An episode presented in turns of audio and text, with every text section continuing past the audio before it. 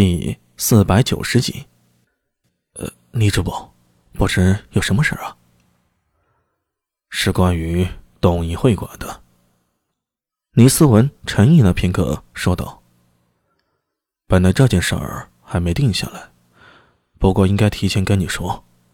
但是，一来你已经留意到倭人这一块了，二来你之前的案子也与倭人打过交道，将来这一块少不得你要参与。”呃呃，李主播，你说的是什么呀？苏大伟有点懵了。上面怀疑东瀛会馆目的并不单纯，不仅仅是做生意，可能有间谍在里面。李思文面容平静，说的话却让苏大伟大吃一惊。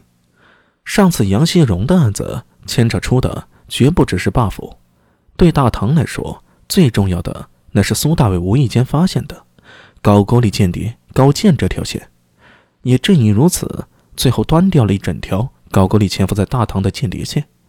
最后论起来，在长安县衙发生不良人被杀之时，县君裴金简并没有受到上面的责难，长孙无忌甚至亲自过问此事，称裴金简不但无过，反而有功。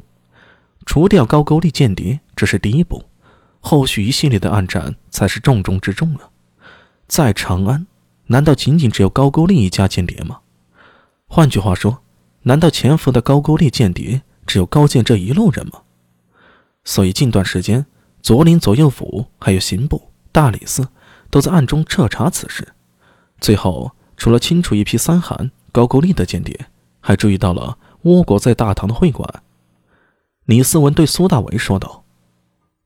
你刚才提到倭国的东瀛会馆，刚好我们大理寺最近也在留意此事，上面还有意专门新设了一个机构，叫倭阵营，专为清查各处间谍，尤其是倭人间谍。等苏大为消化了一会儿，李思文接着说道：“上次你处理杨新荣的案子，救出了高句丽间谍高健，做得非常好，上面已经有人注意到你了。”如果倭阵营真的建立，少不得把你吸纳进来。嗯，你已经是大理寺平使了，只比从九品下到这个品级也可以往上升一升了。呃，不是。苏大为一脸疑惑：清查各国间谍，为什么叫倭阵营呢？你们是不是对倭人有什么意见？听上去好像专门针对倭人的。哦，这你就有所不知了。李思文背负双手说道：“倭国与中原建交由来已久，西汉时，倭岛上的许多小国家便开始向称臣纳贡了。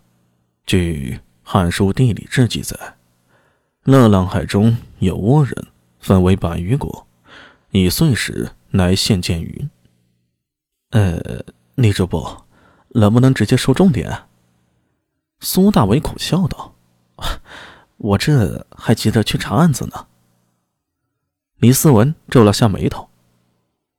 隋大业三年，吴国使臣小野妹子到达大隋，向隋炀帝呈递国书。国书中称：“日出处天子，至日落处天子。”足见其傲慢无礼。如果不是当时隋炀帝急于征高句丽，以他的性格，定然会发动对倭的战争。当时隋使臣一起至隋的还有沙门数十人，说是学习佛法，实则是窥探大隋的用意。